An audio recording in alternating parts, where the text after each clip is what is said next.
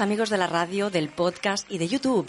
Bienvenidos al programa Despierta, un programa que ya sabéis que da el pistoletazo de salida al fin de semana. Siempre digo que este despierta no es porque sea un programa matutino, sino que es porque es el despertar del fin de semana, que es un momento dulce y agradable.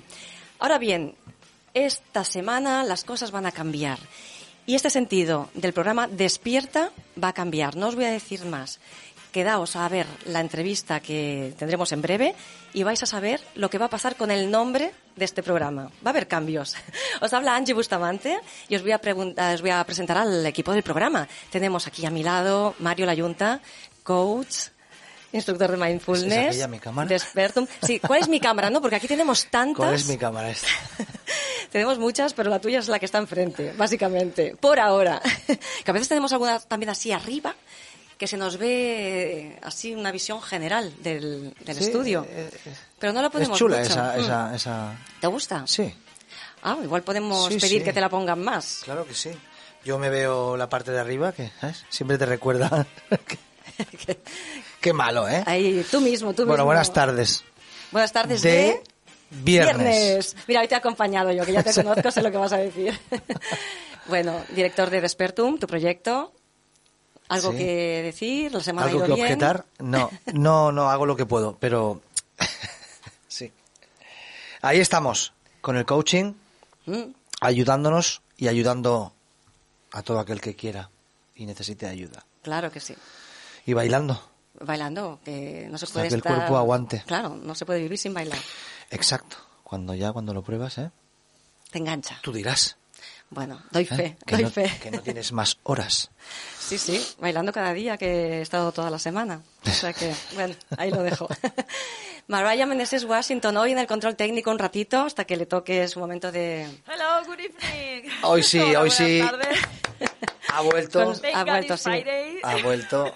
Con su Wake Up Hollywood, mm. su sección, nos va a hablar de cine. Yes.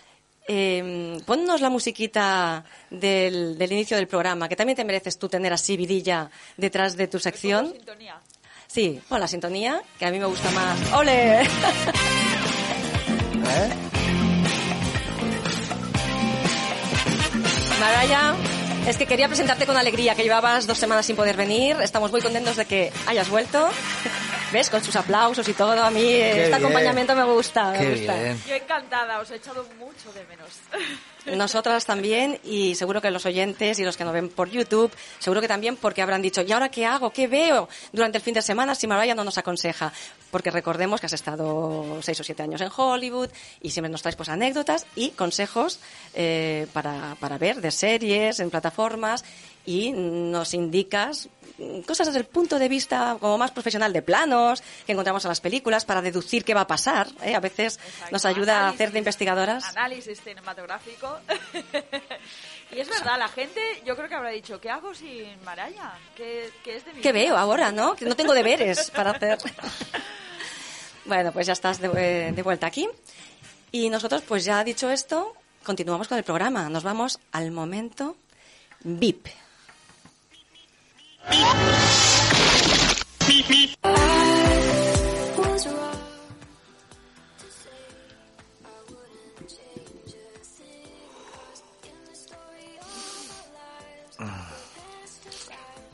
Me está entrando. Bueno, debo decir antes de empezar con la entrevista, debo decir que Mario, no sé si se piensa que, que no se le oye. No, no. Porque está la musiquita de la entrevista. Me ha dado igual. Pero, tienes ganas de hablar, Mario. No, ha sido como muy. Oye, te has salido tan espontáneo. Sincero, o sea. No, no, es que me ha entrado con la música, me ha entrado. Uh, Ahora me has desconcentrado. Digo, ¿qué le pasa a Mario? bueno, es porque sabes que el tema del que vamos a hablar con nuestro invitado nos gusta mucho a todos. Correcto. Bueno, yo dejaba ahí un espacio de, de música para entrar en situación. Pero vamos a volverla a dejar. Sube un poquito la música y vamos a por el momento VIP. Mira, Maraya, nos está poniendo otra vez el momento VIP. muy bien, muy bien, Maraya. Sube la musiqueta un poquito.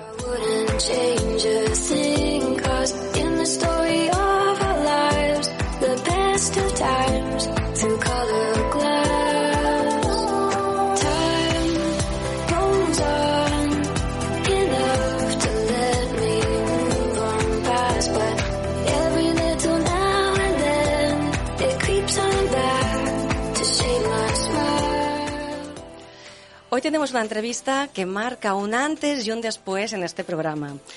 Porque, como digo siempre en la entradilla del, programa, es eh, bueno, un espacio que se emite los viernes por la tarde, aunque se llama Despierta y parece que pueda ser mm, un programa de mañanas, pero no, es de, es de tardes y lo que indicamos con ese Despierta es eh, pues que empieza el fin de semana, ese momento tan bueno para muchos. Esta vez la cosa va a cambiar porque el concepto Despierta lo vamos a enfocar de otra manera. Va a ser un despertar de la conciencia. Cuando veáis la entrevista, veáis de qué hablamos, entenderéis por qué. Pues he querido cambiar ese matiz del despierta de este programa. Eh, hoy tenemos a Ray Pradell, un terapeuta holístico que también es bailarín. Sabéis que en este programa nos gusta mucho el baile y también es coreógrafo. Eh, él ha escrito un libro y nos lo viene a presentar. Bienvenido, Ray. Muchas gracias, gracias por recibirme. La verdad es que estoy un poquito asustado porque yo venía a la radio. Ya solo veo más cámaras y cámaras. Sí, ha cambiado. Ahora Ha esto cambiado, es un ¿eh? híbrido.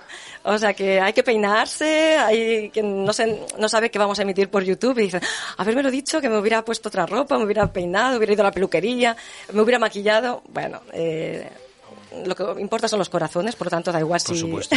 Y estar con vosotros Mm. después de tantos años de conocimiento es como estar en casa. Así que ¿A no me, sí? no, no me pasa nada por no haberme arreglado la barba. Bueno, siempre estamos bien, ¿no? Los que bailamos estamos siempre con la sonrisa y eso ya... Muy bien. Bueno, libro. Lo tenemos aquí, lo quiero enseñar. Camino de salida. Un maravilloso viaje a la paz interior a través de una vida consciente. Lo voy a enseñar a la cámara principal. Ray, ¿por qué le has llamado camino de salida? Bueno, tú sabes que a veces tienes una idea y lo más difícil es ponerle un nombre. Mm, Incluso cuántas coreografías, ¿no? Que hemos hecho y qué nombre le pongo, ¿no? Em, a principio el libro iba a llamarse No es difícil, es nuevo. Ah, sí.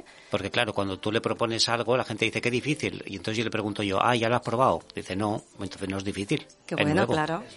Claro. Y en Lo el que pasa libro que- haces alusión a eso. Hago alusión a eso. Mm. Lo que pasa que ya sabes eh, que para el inconsciente el no es como si no existiera. Entonces, el no es difícil, es nuevo, lo podemos entender nosotros, pero como título del libro no. Entonces estaba escuchando yo un audiolibro que es muy bueno, que se llama La desaparición del universo, de Gary Reynaud.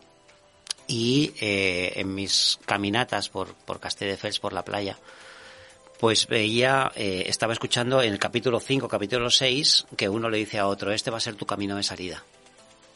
Mm. Y entonces qué bonito, porque un camino de salida que a lo mejor no tiene fin. Espero que no tenga fin el camino del aprendizaje. Muy bien, porque siempre hay que aprender algo. Siempre. En esta vida estamos para, bueno, un crecimiento y no, no paramos nunca. Antes de que cambiemos de tema, antes has comentado el tema del no. Hay quien a lo mejor no sabe qué querías decir con esto, ¿no? De que el, eh, es como que el universo, el subconsciente no entiende de, de. Es bueno hablar en positivo. Explícanos un poquito eso. Sí, realmente la tendencia siempre, eh, cuando le preguntas a la gente sobre, sobre cosas, eh, ¿qué es lo que quieres en la vida? No, yo lo que no sé, yo lo que sé es lo que no quiero.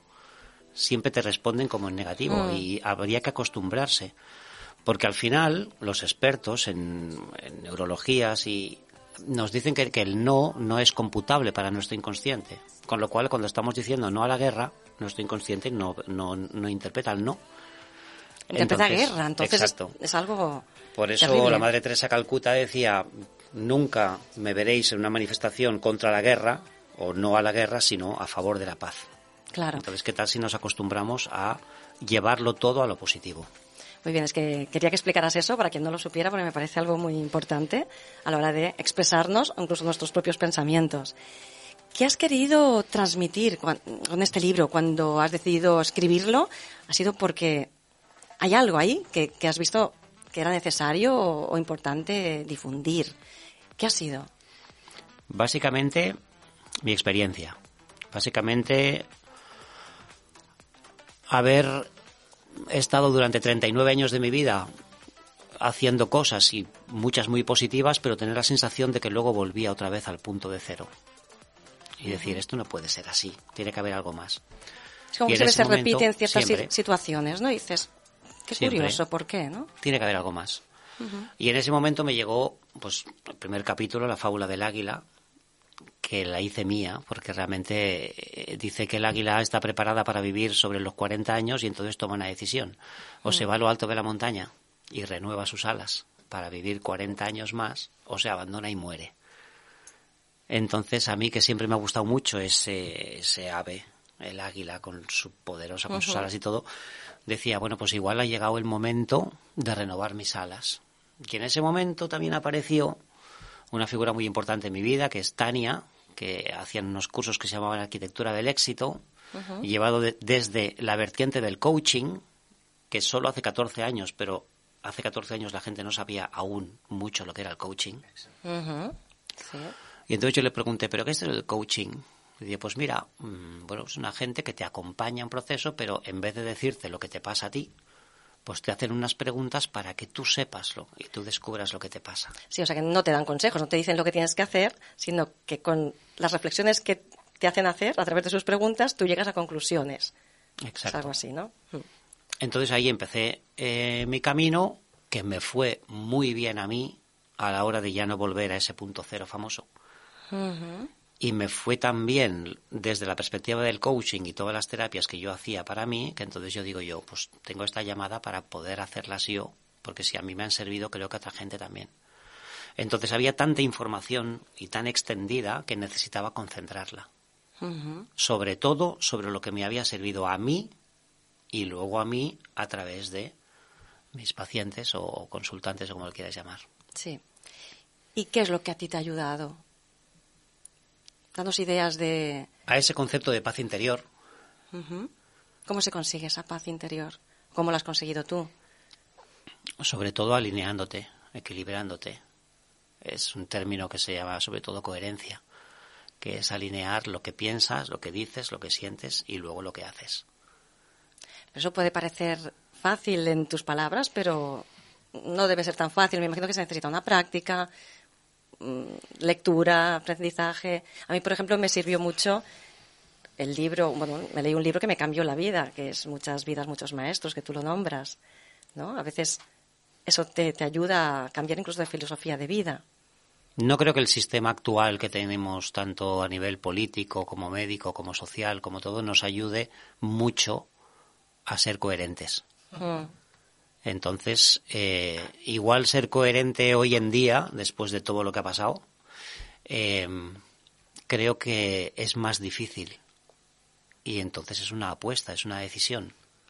Porque al final, ¿qué te vas? ¿Con el rebaño? Si tú sientes que a lo mejor no deberías ir ahí y debes ir, a veces entonces te arriesgas y eso tiene consecuencias. Pero, por muchas consecuencias negativas que haya, hay una cosa por dentro que yo le llamo paz interior, que aún con la convulsión y aún con todo lo que has generado, te sientes bien contigo mismo. Qué importante es, ¿no? Sentirte bien con lo que tú haces, aunque sea diferente a lo que hagan los demás. Pero aquí has nombrado los gobiernos, o te diría que incluso hay temas de manipulación, ¿no? Que estamos ahí con. que nos dan información, recibimos mucha información que no podemos saber si es cierta, si no. Temas de las farmacéuticas. Hay, hay un momento en tu libro que hablas de, de Pasteur. ¿Quieres explicar un poquito eso? Sí, em, ahí nos movemos un poquito en la diferencia en lo que es la opinión a la información. Hmm. Hay mucha gente que opina sin saber y que muchas veces cuando tú le das una información en base a unos estudios, prefieren quedarse con la opinión, porque se produce dentro de ellos la disonancia cognitiva, es, uy, lo que me estás contando me está, me está eh, desestructurando tanto que prefiero quedarme con lo que ya sabía. Sí, o a veces hay intereses creados que hacen que se, se mueva una información, como lo que explicas, ¿no? De, de los microbios, ¿no? Que era mejor verlo desde el punto de vista que, que son externos y hay que exterminarlos y eso hará que haya medicamentos, a no que, mm, que está en nuestro interior y podemos. Coetáneamente, Es un poco lo que le pasó a Tesla. a Pasteur eh, estaba pues eh, Bernard y también estaba Mm. Exacto. que decían que realmente nosotros tenemos una microbiota que viene a hacer su función, pero Mm. su función de supervivencia del cuerpo. Y entonces el señor Pasteur decía, no, no, no, los microbios son unos entes que vienen de fuera que hay que combatirlos. Entonces ahí estaba un poquito la decisión. Si tenemos en cuenta que los microbios están dentro y que vienen a hacer su función, entonces nosotros no ganamos dinero. Hmm. Si encumbramos a Pasteur le damos el premio Nobel, todo esto ¿por qué se ha sabido? ¿Por qué? Todos los ensayos que Pasteur hizo que quedaron clasificados y no se podía abrir hasta cuatro generaciones más tarde, cuando su bisnieto desclasificó, ahí se vio que él reconocía que había hecho trampas en sus experimentos y que en su lecho de muerte dijo, los microbios, los, agentes patógenos no son nada, el entorno lo es todo. Hmm. ¿Sabías que le pasó lo mismo a Tesla y Edison? Que se repite un poco la historia. Tesla había descubierto una manera de tener electricidad de manera gratuita, pero lo tumbaron y siguieron la idea de Edison y ahí estamos todos pagando electricidad que no veas. Invito a que busquen información sobre esto. Pero se, se repite la historia en otro ámbito diferente, ¿no? Uno es la electricidad, el otro es tema de salud. Pero ahí, está la pues cosa. tu mm. pregunta iba que, puestos a no saber, mm. hay una información que a ti te aporta paz. Y hay otra información que te deja como que no acaba de cuadrar. Entonces yo lo que invito a la gente es a, que escuchen, a ver si se produce esa paz, aunque te tambalee tanto como para decir 50 años engañado. Mm. Pero aún así eh, es súper importante mirarse dentro wow, lo que me ha dicho me ha tambaleado que no veas. Pero ahora tiene sentido. Antes has comentado que se te repetía un poco la historia o situaciones. Mm, a ver, podríamos decir que venimos con una misión y es por eso que si no acabas de cumplirla se te presentan. Háblanos un poco de lo que ocurre entre vidas.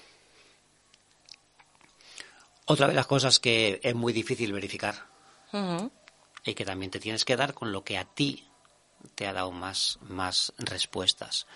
Em, dice que tenemos una misión de vida, tenemos un propósito o varios propósitos. Entonces, cuando la gente pregunta, ¿y cuál es mi propósito? Yo le digo, ¿qué es lo que más te ha fastidiado en la vida? Bueno, pues a lo mejor no será que el universo te está poniendo esa prueba para que al final la apruebes. Porque si, por ejemplo, mi gran tema, que ha sido el del reconocimiento, mi gran propósito. ¿El, reconocimiento externo quieres decir? El reconocimiento externo no existe a menos que tú te reconozcas. Lo que pasa es que solo te mm. puedes reconocer a ti, evidentemente, gracias a los espejos que tú vas poniendo en tu vida. Si, por ejemplo, yo he tenido mucho éxito en el tema del baile y he recibido mucho reconocimiento externo, pero para mí era insuficiente, yo tenía que dejar a culpar al exterior, porque evidentemente yo no puedo recibir nada que yo no me dé a mí. Sí. Entonces, cuando te dicen que esto puede ser que sea un propósito de vida que tú has planeado y que para eso se te ofreció los padres perfectos para que tú desarrollaras eso, yo me planteaba, si yo el tema del reconocimiento lo vivo desde la abundancia, nunca le voy a dar, o sea, nunca lo voy a mirar, con lo cual nunca voy a saber lo que he venido a hacer. Con lo cual me cuadra que si yo he venido a hacer algo, lo tengo que vivir desde la carencia. Cuando me dicen que me dan a los padres perfectos para que yo desarrolle eso, y mi padre se había quedado ciego hacía tres años, y yo ya sabía que nunca me reconocería. Claro.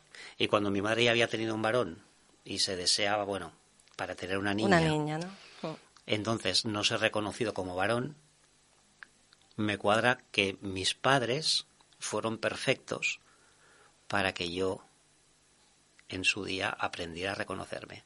En el momento que conseguí reconocerme, dejé de buscar el reconocimiento exterior. No es que no tuviera, sino que dejé de buscarlo. Bueno, que no lo necesitas, te sientes bien contigo mismo, tu autoestima, estás tranquilo con lo que haces, cómo lo haces, esa paz interior em, que hace que no necesites ya esa, esa parte externa. ¿Cuánta gente necesitaría llegar a eso? Eh? Absolutamente. Por eso eh, hay solo una cosa que hay que hacer que parece muy simple pero es tan difícil que es dar ese paso de ponerse en manos de alguien que te pueda desbloquear todos tus autoengaños. Exacto, sí, porque solo mm, es más difícil. Es como cuando te rompes un, no sé, un hueso y vas al traumatólogo. Pues hay temas que solo especialistas pues pueden ayudarte, ¿no? A guiarte a modo de coach o psicólogas que te puedan dar esa orientación a llegar a este punto, ¿no? Porque sí que es verdad que el buscar la validación fuera, al final es agotador y no te hace feliz. Entonces, todo está en nuestro interior, ¿no? Al final la felicidad está en nuestras manos. Porque se produce un bucle, que es que si yo busco el reconocimiento fuera y no tengo el reconocimiento que a mí me gustaría, entonces lo que voy a hacer va a ser hacer más. Porque si esto que recibo de fuera me está dando, es igual que las relaciones de pareja. Si yo le estoy dando 70 y no recibo 70, pues voy a dar 80 para ver si se da cuenta que yo estoy dando y a lo Mm. mejor siguen dándome 20, pues entonces yo voy a dar 90. Sí, y eso es una dependencia emocional, Y es una dependencia, pero yo también dependía del éxito exterior. Mm. claro. Y no sé si a lo mejor incluso cada vez necesitas más, porque como te acostumbras a ese éxito, igual necesitas ir a más, ir a más, y, y eso debe ser insostenible. para sí, ser porque al final ¿no? acabas haciendo más del 100% y eso al final es, es sinónimo de enfermedad. Claro. Que eso también es un tema importante. Saber que se puede somatizar, que a veces lo que hay emocionalmente mm, que nos duele o, que, o esas carencias luego se, se sitúan en el físico, ¿no? En enfermedades. Completamente. Hmm. Sistema nervioso, por definición, es autónomo. Y si es autónomo, quiere decir que ya sabe lo que tiene que hacer. Hmm. Entonces, cuando el sistema nervioso autónomo detecta que esta persona está en un estrés permanente, pues lo que va a hacer la biología es ponerse a reparar. Claro. Culpabilidad versus responsabilidad. Es algo, que- un concepto que me gustaría que explicaras porque me parece muy interesante. Bien, si partimos de la base que nosotros tenemos nuestras mochilas, nuestras memorias inconscientes que hacen que yo decida lo que tengo que decidir, actúe como tengo que actuar y piense como tengo que pensar y todo eso, y lo hago en base a como yo creo que se tiene que hacer, entonces yo no soy culpable de nada, porque no tengo otros registros para poder actuar o sea que si yo en mi familia siempre he visto esto y yo creo que esto es lo correcto, cuando yo hago esto es porque creo que es lo correcto, entonces aquí no hay culpa. Sin embargo, soy 100% responsable de lo que hago, sobre todo porque no me han puesto ninguna pistola en la cabeza para que lo haga. O sea, yo soy responsable de poner a esta persona en mi vida, soy responsable de ir a esta empresa a trabajar para que luego me pase lo que me pasa, pero no soy culpable.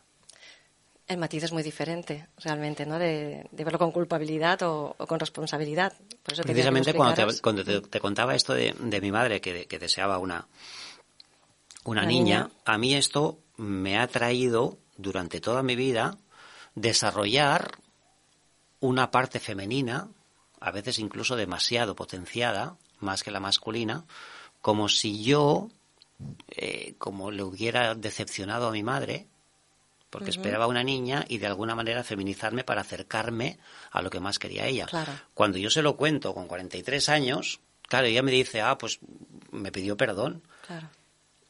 Y entonces yo le dije, no, no, no, no juguemos a- al juego de la culpabilidad. O sea, yo necesitaba esto para mi experiencia de vida, con lo cual te agradezco todo lo contrario, que tú desearas una chica para yo venir a vivir todo eso, que al final he conseguido equilibrarlo. Pero no desde la culpabilidad, ¿por qué? Cuando no hay información es imposible hacer algo catalogado como mal o como bien, porque es lo único que sabes hacer. En nuestros primeros años de baile, nosotros teníamos dos vídeos de VHS, enseñar un nuevo estilo que no teníamos recursos y bueno, pues vamos a ir un poquito, se debe hacer así, se debe hacer así. Y cuando íbamos a congresos que veíamos a los grandes maestros que hacían figuras que a lo mejor habían salido de nuestra ca- cabecita, nosotros, ¿te acuerdas Mario? Decíamos, vamos bien, Vamos bien. Ese es el camino. ese es el camino. Pero lo habíamos creado nosotros la figura. Pero Sí, sí, sí, evidentemente sí. ya estaba en el inconsciente colectivo. Pero ¿alguien nos podía decir a nosotros que fallamos o que lo hicimos mal o tal o que éramos culpables porque nos debías enseñar de esta manera? No, no teníamos más información. Mm. Entonces ahí la culpabilidad no existe. Es más, creo que eh, esta culpabilidad creo que limita muchísimo a, a- a la gente a continuar Siempre. y a quedarse en el pasado. Ya sabemos que la gente que se queda en el pasado tiende a la depresión. Mm. Sí, es una frase que también Lo que dices en el libro. El otro día lo hablamos. Sí, el, el pasado y el futuro te crea ansiedad. Es una frase que tenía por aquí apuntada también para nombrarla. Eh, bueno, podéis estar muy orgullosos, tanto Mario como tú, por lo que habéis hecho por el baile, por la salsa, o sea que la conciencia bien tranquila y, bien a gusto. Porque. Ahora, desde el reconocimiento interno, sí, me mm. puedo sentir orgulloso. Antes, da igual. podíamos hacerlo mm. muchas cosas bien, pero igual un comentario destructivo, eh, igual lo hacíamos nuestro y, eliminaba a lo mejor los 99 comentarios súper positivos. Que esto ya sabemos que en las redes sociales pasa mucho. Eh, que puedes tener un montón de seguidores, pero como haya un hater, eh, a mucha gente le destroza la vida. Entonces hay mucho que aprender ahí. Eh, todo este trayecto que, habéis hecho, tanto Mario como, como tú, es necesario para muchas personas. Hay mucha gente joven que, que, ahora se está exponiendo mucho en redes sociales y se necesita ese aprendizaje y saber que puede contar pues, con vosotros para, para vivir la vida de otra manera, para sentirla de otra manera. Que es desde lo mejor sobre todo es que, lo que esa persona lo haya vivido. Exacto. Mm. Yo estoy orgulloso de este libro porque creo que de alguna manera, yo no me siento ni medium, ni, ni oigo voces, ni nada, pero siento de alguna manera que se me llamó porque tengo una capacidad bastante buena de explicar eh, fácil cosas difíciles, al igual que a la hora de instruir la salsa o todo eso. Entonces me siento orgulloso porque eh, es totalmente mi experiencia, no es que me la hayan contado. Entonces lo he verificado. Entonces a cualquier persona que necesite, o en el mundo del baile, en el mundo del coaching, sobre todo que la persona haya vivenciado lo mismo, porque entonces te va a hablar de su experiencia, no que se lo han contado. Sí. Es bueno, es bueno. Se nos ha acabado el tiempo. Me ha pasado volando. Te vas a quedar con nosotros ahora en, la siguiente sección, en el programa entero, Ray. Por supuesto. Pero antes de acabar, querría preguntarte si hay algo más que hayas querido difundir que no nos ha dado tiempo de hablar. O más o menos hemos ido tocando conceptos de los que se hablan en el libro. No sé si quieres aportar algo más. Sobre todo mi petición es que la gente se arriesgue, que dé el paso. Que al final nos estamos llenando de demasiada teoría pero no estamos llevando a la práctica esa teoría. entonces, sí. Hmm. Entonces yo me quedo siempre, siempre, al final acabo diciendo la gran frase de Einstein, que es la definición de locura. Locura es pensar que vas a tener resultados diferentes haciendo siempre lo mismo. Con lo cual, haz que sea ínfimo, haz algo diferente y luego verás que el resultado es diferente. Y eso tiene que ser el camino de salida al resto de tu vida justamente, el título de tu libro. Em, yo voy a aportar una cosita más, y es que el capítulo 19 de, tu libro se llama Despierta, como el título de este programa. Y mm, hay una frase que tengo por aquí, o un par de frases que quería leer para acabar la entrevista, que dice, con lobby, un despertador en el interior de cada uno, preparado para el momento en el que decidamos despertar. Bueno, tú hoy nos has ayudado un poquito pues, a, despertar, a concienciarnos de, cosas, de cambios, de pasar a la acción, ¿no? Hay otra frase que dice, tu visión solo será clara cuando puedas mirar a tu corazón, porque quien mira hacia afuera sueña y quien mira hacia adentro despierta. Lo que hablamos de que la felicidad está en nuestras manos, está en nuestro interior, el tener la, esa validación por, por, nosotros mismos, de tener esa conciencia tranquila, que hacemos bien las cosas y no tener la necesidad de, de lo externo, ¿no? poco, pues mira, aquí has nombrado el despierta. Claro, porque lo externo es necesario para que tú te conozcas. Si tú fueras a una isla desierta, tú no te conocerías.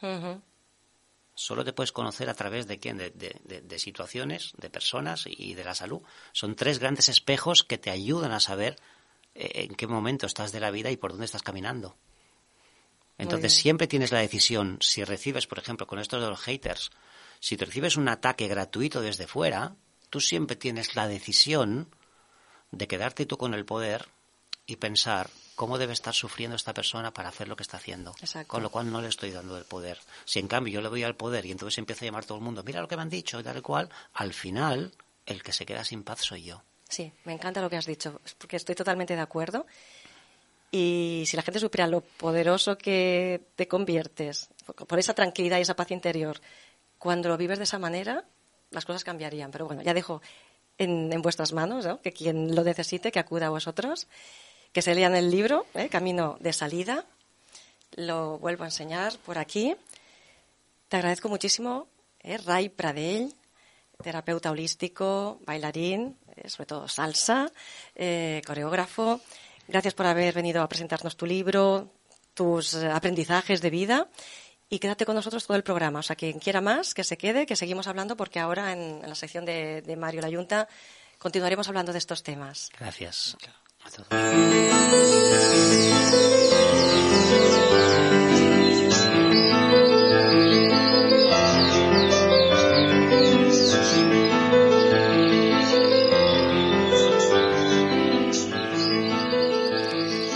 Y continuamos con la sección de Spertun con Mario Layunta. Podría decir by Mario Layunta, ¿eh? Que que mola, suena ¿eh? bien porque es como tu coreográfico.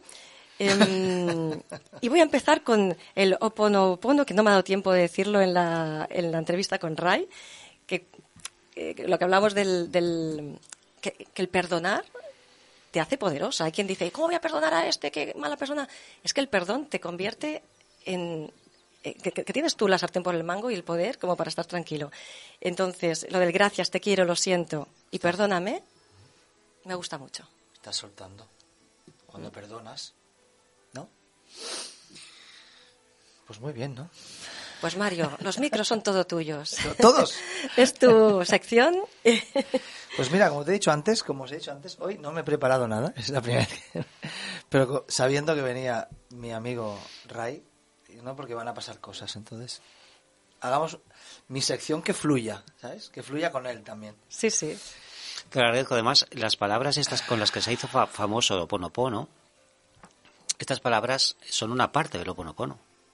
Claro, eso es muy amplio. Es una parte Correcto. que eh, Joe Vitale, junto con el doctor Len, el máximo exponente hawaiano del Oponopono, eh, publicaron en, en su, en su libro, no sé si ya- se llamaba Zero Limits, no sé. Pero ese agradecimiento, ese borrar que dice Mabel Katz, una de las grandes expertas, dice, tú agradece, tú agradeces siempre. Si cuando agradeces es como si le dieras a la tecla del delete de- del ordenador. Sí. Y entonces dice, pero es que yo hay veces que no, no tengo ganas de sonreír ni... Y entonces dice, bueno, tampoco estás sonriendo al ordenador cuando le das a borrar. Sí. Pues entonces di gracias, pero dilas. Claro. sí, sí, el caso es decirlo. Sí, sí. Así sueltas. O sea, también dicen que si sonríes, que aunque no sea real la sonrisa, el cerebro lo interpreta como una sonrisa real y al final te pone como de mejor humor. Estás cambiando.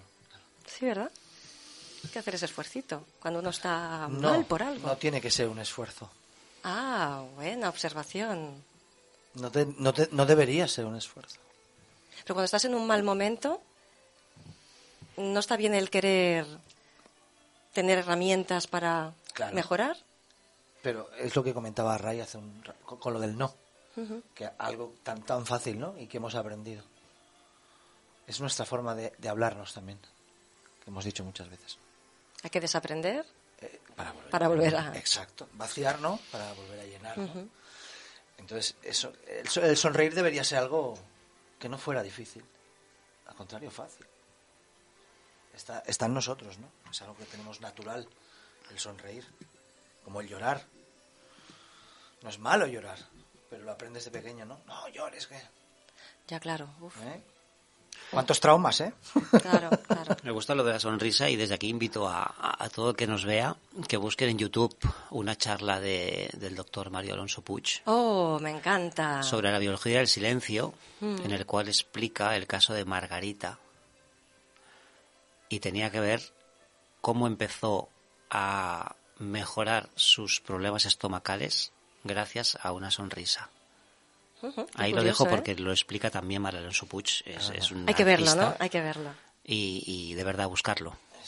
¿Está en YouTube, dices? Sí, sí, sí. Vale. Él fue en Logroño, me parece que se llama así Biología del Silencio. Pero yo le sigo en Instagram, he leído libros de él. y pues lo buscaremos, ¿no? Explica muy bien también toda la temática del mindfulness. Tiene una forma muy fácil de que te llegue ese mensaje, ¿no? Sí, sí, yo tengo varias lecturas de él. Es muy bueno, es bueno, es una bestia. Ya solo, o sea, como Sí. conferenciante es- Sí. Ay, los contenidos, una maravilla. Y- pero que fíjate, fijaos que es, es- no, no, no le hace falta, o sea, hacer, ¿sabes? Eh, o sea, hablando desde aquí, eh, ya te capta. Entonces, Sí. para mí como conferenciante, como comunicador, es, es muy bueno. Dime. No, es que, di- bueno, Mario dice dime porque Mara ya se ha venido arriba, nunca mejor dicho, ha subido la música. Le he subido demasiado. Es lo que pasa que ahí- esto es un ancla que tengo. Cada vez que me subís la música es que se me acaba el tiempo. Entonces No, ya no, me no, pongo no. nervioso. ¿eh? Ay, sí, sí, ese Hostias, ancla, madre que- mía. Que estamos traumatizando aquí a, a los locutores. No te preocupes. Le he subido por, porque he dicho, está muy bajita, estaría muy bien que se escuchara Sí, un poco y le he subido demasiado. Que me estoy ha la durmiendo. ¿no? No, no, no, no. que estoy- Mario se nos duerme. Estoy escuchando activamente. Ah, tú te duermes. ¿Eh? Hostia, mira, Mario se va durmiendo. ¿eh?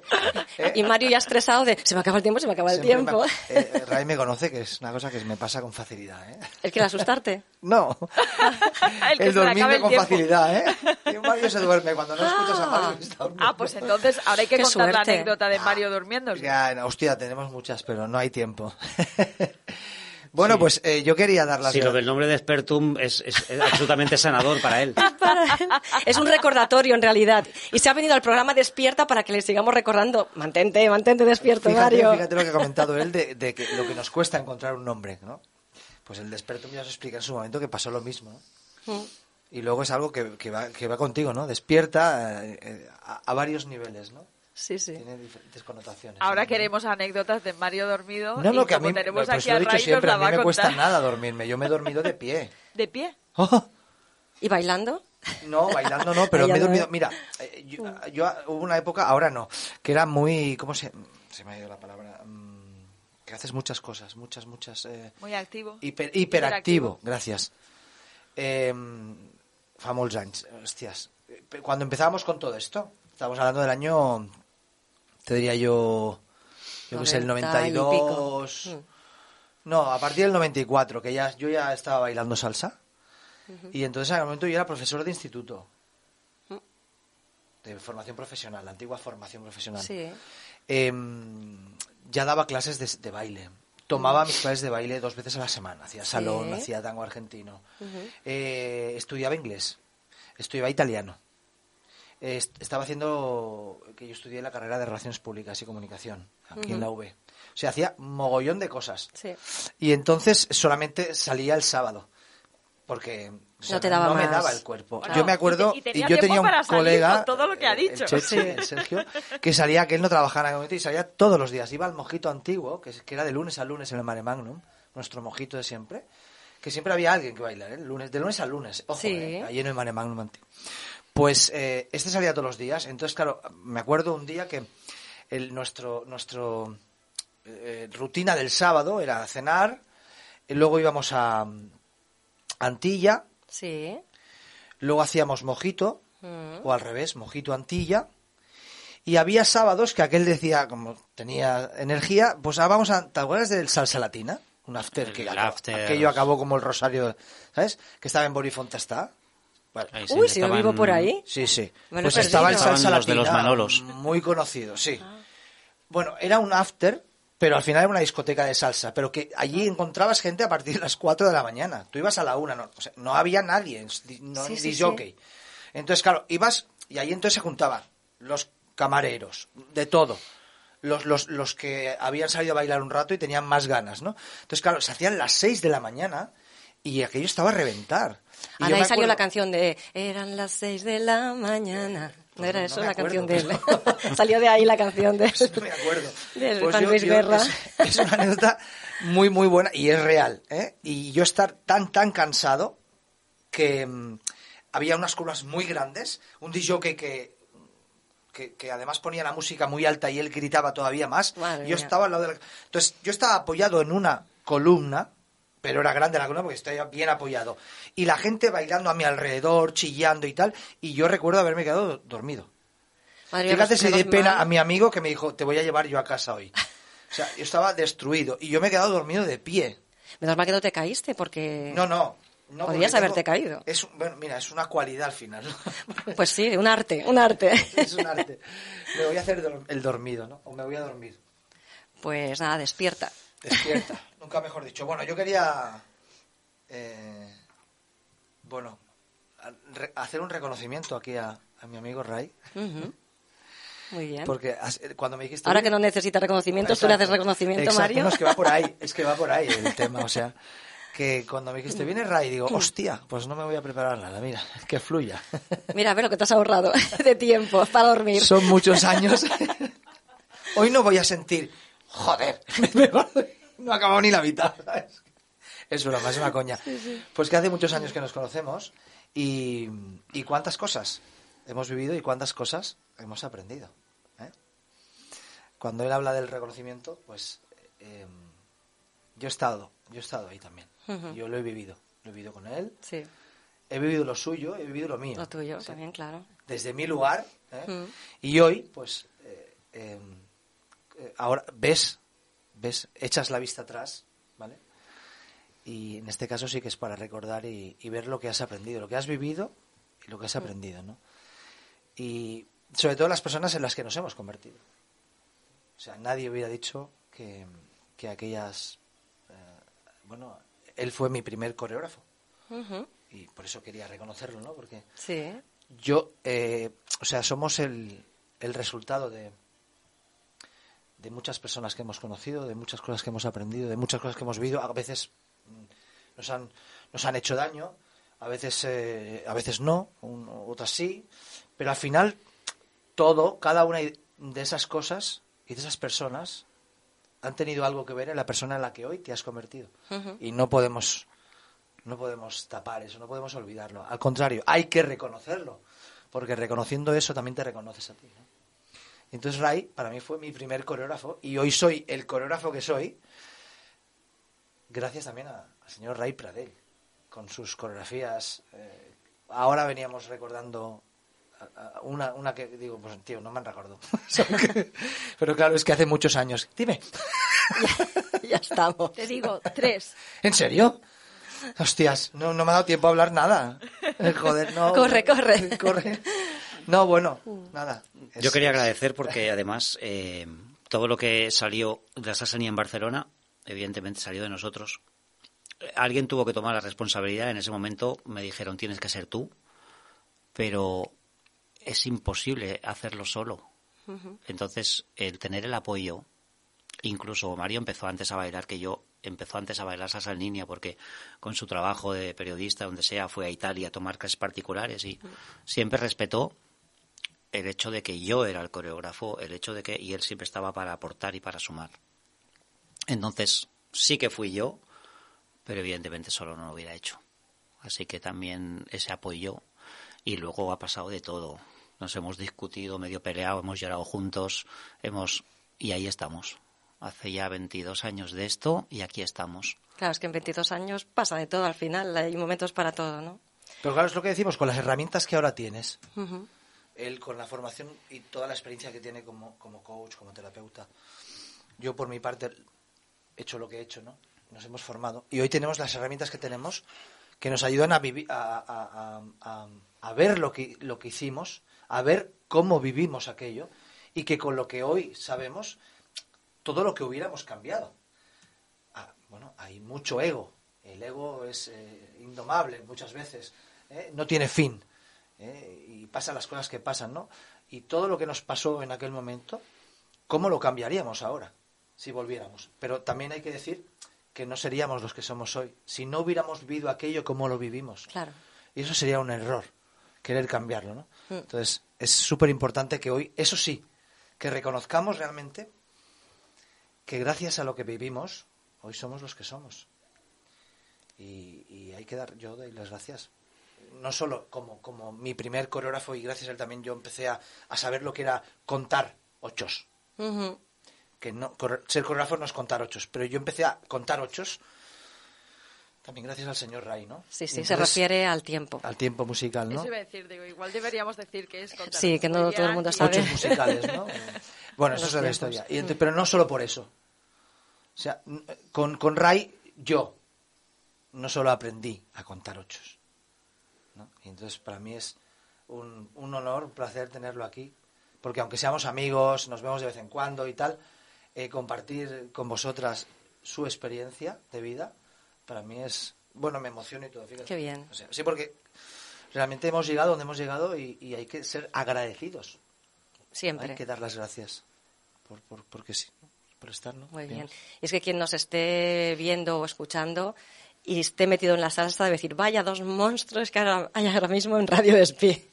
Porque, monstruos que en su día también tuvieron su ego, pero era un ego como disfrazado, porque teníamos tantas ganas de demostrar el potencial que teníamos, Hmm.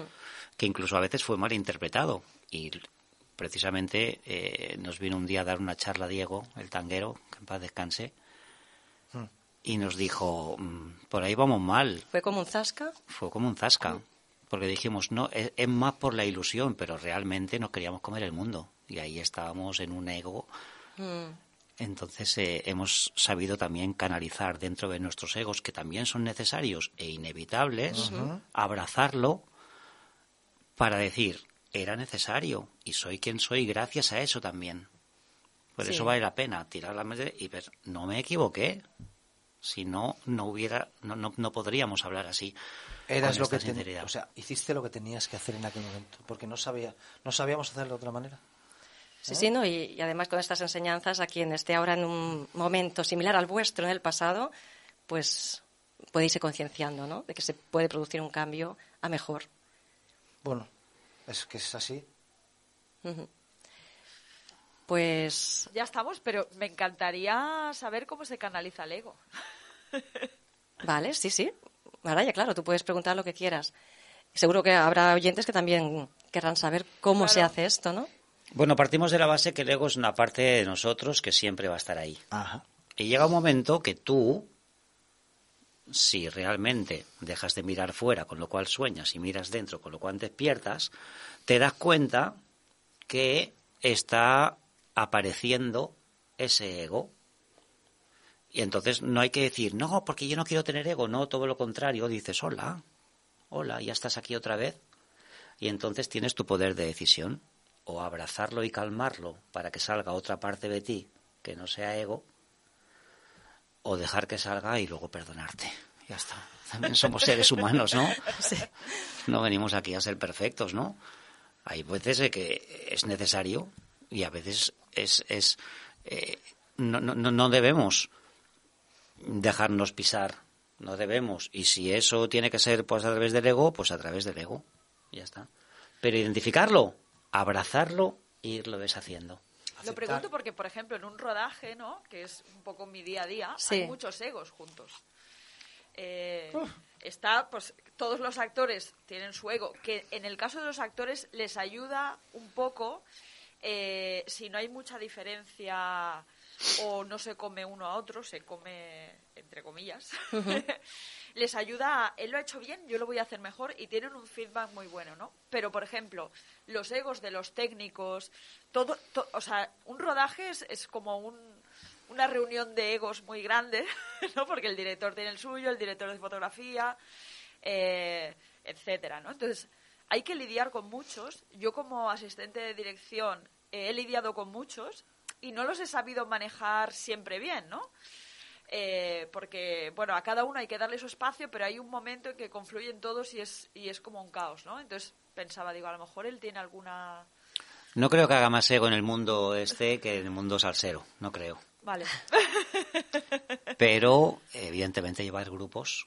Lo potenciamos. Si los grupos, eh, si los grupos delegan en un líder, el líder tiene que saber marcar su territorio.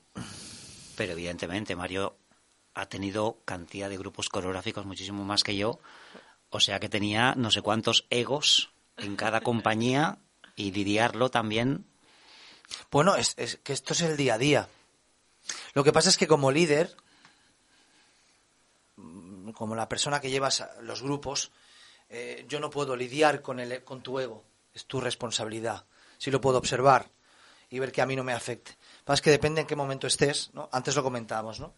Por ejemplo, yo con, con las compañías de baile, sobre todo las compañías... Bueno, no, ahora la verdad que sean amateurs, coreográficos, da igual, ¿no? Ahora como hay muchas cosas, hay muchos maestros, hay muchos bailarines, muchas cosas que hacer que antes no teníamos nosotros, lo de los vídeos VHS, es que ahora parece una... Esto están flipando, no, no, que era verdad. Si todavía no estaba YouTube. O sea, estamos hablando de que íbamos con las cámaras grandes a grabar a los, a los congresos. Atención, a los millennials les No, acaba no, de no, explotar te- la te cabeza. ha explotado la cabeza, momento, no, no, o Que sea- no había internet. Internet. Y grabábamos las cintas de VHS y cuando la habías pasado 5, 6, 7 veces ya se rayaba la, la cinta. O sea, que lo, lo- lo que la gente tenemos hoy, ojo, tiene un valor también, ¿eh? Porque es mucho más fácil ver cosas hoy. Claro. Nosotros teníamos un, un congreso una vez al mes, si había. Teníamos que ir a ver a, los- a la- las personas con las que aprendimos de Los Ángeles o a, o a- eh, o a México, a Los Ángeles o a Puerto Rico, o a Italia. Cuando venían a Europa era la hostia, ¿sabes? Porque podíamos tenernos en Europa. Porque esta gente cruzaba el charco, pues ahora no. Ahora cada fin de semana no hay uno. Hay, yo qué sé, 10 congresos en Europa cada fin de semana. Antes no era así, ¿no? Pero con esto quiero decir que, por ejemplo, en, en el caso de, de los grupos de baile, que ahora hay tanto, o sea, lo que antes nosotros hemos trabajado con personas que nos decían en aquel momento, claro, estamos hablando de hace 20 años, ¿vale? De la escuela clásica, los coreógrafos de antes, ¿sabes? No, no, o estás conmigo o no puedes estar con otra persona, ¿sabes? ¿Sabes? Rollo también estos amores, ¿sabes? Tóxicos. en- o estás conmigo. No, a ver, espérate. En baile No, de salón también pasaba. Sí, y- o aprendes conmigo mis clases o no puedes ir a otra escuela con otros profesores. Esto ahora, o sea, entonces, claro, ojo porque nos vamos a otro extremo, pero ahora, en mi caso, que soy consciente, cuando yo tengo bailarines que tienen o que quieren hacer su propio proyecto, que antes era lo que a nosotros nos, nos enfrentaba, ¿no? Tú ya lo has pasado esto, tú lo has pasado. Entonces, em, yo cuando acepto, eh, oye, pues es que quiero hacer coreografía con este, Vale, mientras no sea incompatible en horarios y, y cuando estés conmigo estés al 100%, perfecto, ¿no? Aun- pero lo digo porque yo sabiendo que eso al final te va a perjudicar, pero eh, le doy la libertad al bailarín, a la bailarina, de que se desarrolle. Porque yo en aquel momento quizás no pude, no supe hacerlo, no supimos. Y nos hubiera ido también muy bien poder hacerlo. No teníamos las, lo, que, lo que la gente tiene ahora. Entonces, aun sabiendo que eso al final te puede perjudicar porque luego se solapan horarios, se solapan shows, actuaciones y tal, y uno u otro acaba mm, pringando, pero a mí mm, yo me quedo muy tranquilo, estoy muy en paz conmigo mismo sabiendo que a esa persona le doy la libertad de escoger y de hacer cuando por ejemplo yo igual no lo pude no lo pude hacer así, ¿no? Aun sabiendo que pero ahí están los egos. ¿Sabes? Ahí están los egos. Entonces, yo no voy a lidiar con el tuyo. Pues suficiente tengo con lidiar con el mío. Claro, son dos cosas diferentes. Una es que tú sí que puedes manejar el tuyo, pero a los demás no les podemos cambiar tanto. O sea, al final es eh, lo que tú decías antes, que no te afecte. Sí, pero aun sabiendo que puede ser un problema, yo digo, bueno, pues tienes que vivirlo. Que es lo que comentaba antes Ray, ¿no? Ahí está la transformación de su ego.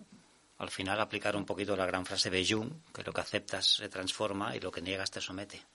Oh boy, got so hot, I forgot. Bueno, pues ya estamos hablando de egos, empezamos con cine, que nos viene bien, eh, como pie. Bueno, no empezamos con cine, vamos a empezar con una noticia que es literaria. Y es que ya tengo, bueno, ya hemos acabado las negociaciones para la segunda edición de Atientas. Uy, aplausos por ahí. Me los doy yo sola. Para los que no hayáis escuchado, Atientas es mi segunda novela y ahora la segunda edición sale con la editori- ed- editorial Samarcanda. Que suena a Sarandonga, pero Sí. no, Samarcanda, que es del grupo Lantia. Y nada, y muy pronto pues ya estará la segunda edición en librerías y tal. Yo os iré informando. Felicidades. Gracias. Sí, sí, sí, sí, sí. Eh, lo digo porque hay mucha gente que me pregunta por Atientas, pues volverá a salir con nueva portada. Y vamos a hablar de los Goya. ¿Quién vio los Goya? Todos, ¿no? Sí, sí. Imposible no verlo. Muy bien, muy bien. Aquí mis compañeros no, has levantado, no han levantado las manos. Eh, Angie, ¿los ha visto? No. Eh, bueno, he oído que decían que sí. Tú, tú, digo, si los has visto. Ah, no sé qué decías a ellos. bueno, vi cinco minutos. Cinco minutitos. Bueno, es que se- eran cuatro horas, ¿eh? No, bueno, que se- se, se hace hicieron tres y media. Un poco largo. Pero es que esto fue el sábado, ¿no? Sí, sí. Correcto. ¿Fue el sábado? Vale. Sábado Ya- por la noche Vale. eh, en Sevilla. Esta vez vamos cambiando a ver cuándo vienen a Barcelona, Ajá. Vale. que antes siempre eran en Madrid. Y gracias a la pandemia se hicieron en Málaga y ahora han ido a Sevilla y entonces ahora creo que van a ir rotando. Muy bien. Pues yo debo decir que estuve bailando Ah, el tú sábado. bailando, y Ray claro. también. Doy fe. Entonces, bueno, llegué un poco tarde para ver el, los Goya. Que me perdonen, Bueno, pero el pues- baile es el baile, ¿no, chicos? Pues así, eh, en un resumen muy rápido, eh, Asbestas se llevó nueve Goyas, o sea que vamos a tener que verla sí o sí. Eh, felicitamos a Laia Acosta, actriz con la que trabajé en mi primer cortometraje, que ha ganado eh, me- eh, Mejor Actriz Protagonista. Ha cambiado mucho desde que yo estuve con ella. Ostras, la vi y pensé, qué madura está. Ahí haciendo su discurso. Qué bien. porque era muy jovencita cuando yo la saqué en el primer corto, ¿no? Y entonces ahora la ve y digo, mira, qué ilusión. Eh, y una cosa importante, eh, salía todo el mundo con la chapa, el corto es cine. No sé si lo viste, bueno, era una chapa blanca con el corto es cine. El corto es cine. Por favor. Es cine, pero reducido. Tiene una estructura mucho más sencilla que una película y comienza porque no hay dinero suficiente. Bueno, comienza y sigue. Al principio no había eh, dinero suficiente para metraje, ¿no? Que es la película que se utilizaba antes. Entonces, ¿qué hacían? Decían, yo quiero hacer una película, tengo un mensaje que decir, pero no tengo dinero suficiente. Entonces, contrataban a actores, eh, pues, para un día o dos, que ese presupuesto casi que sí es, es más asequible para la persona, el metraje era más corto y la historia se reducía. De forma que en los cortometrajes es difícil que haya un plano sin el protagonista, porque la- toda la trama es una trama simple, pero va siempre con el protagonista. Entonces, en una película sí que vemos que la trama es más compleja, tienes más tiempo para desarrollar, puedes hacer los tres actos mucho mejor y las curvaturas de, atención de la gente, y además hay planos sin el protagonista, donde el protagonista no aparece, ¿no? Entonces el corto se crea así, por falta de dinero, y se mantiene ahora por lo mismo. No por metraje, porque ahora se hace en digital, pero se mantiene porque tú no puedes pagar a un actor. eh, pues no sé, pongamos que dices, quiero que salga Nicolas Cage en mi corto, ¿no? Entonces, hay, hay actores que si les gusta mucho el corto, lo hacen de forma gratuita. Eh, actores, da igual el caché que tengan, si les gusta mucho el corto, a veces te dicen, vale, lo hago gratis, pero tiene que ser en un día, porque yo no puedo dedicarle más a esto, ¿no? Entonces, en un día, pues claro, igual estás trabajando 16 horas eh, y tienes ahí a los técnicos 16 horas, pues porque viene algún actor y necesitas hacer todo, todos los, todo lo que él haga en ese momento, ¿no? Eh, hay otros actores que cobran y te dejan hacerlos en dos días. Ellos sí cobran, eh, pero hay muchos que bajan el caché o se lo quitan y solo cobran pues algo, ¿no? Cobran casi de forma simbólica para estar en ese cortometraje eh, y no, per- no acabar perdiendo dinero, ¿no? Eh, y creo que ya se me ha acabado el tiempo. Pues efectivamente. clavado, ¿Qué se siente? clavado. ¿Qué se siente? Nada, que, que he venido para hablar cinco minutos. Pero ahora- la semana que viene más. Sí, y Te ahora hace- sabes cómo manejar el ego. ¿Eh? Un poco ¡Guau! mejor, ¿no? Te cederé yo de los míos. Lo sa- Lo sabes que lo haré. No pasa nada. Mi ego hoy eh, está manejado. está controlado. Bueno, muchas gracias por escucharnos, por estar ahí con nosotros, como cada viernes. En este Despierta, que ahora tiene otro matiz. Un abrazo a todos, pasad buen fin de semana y nos vemos la semana que viene. Despierta, amiga.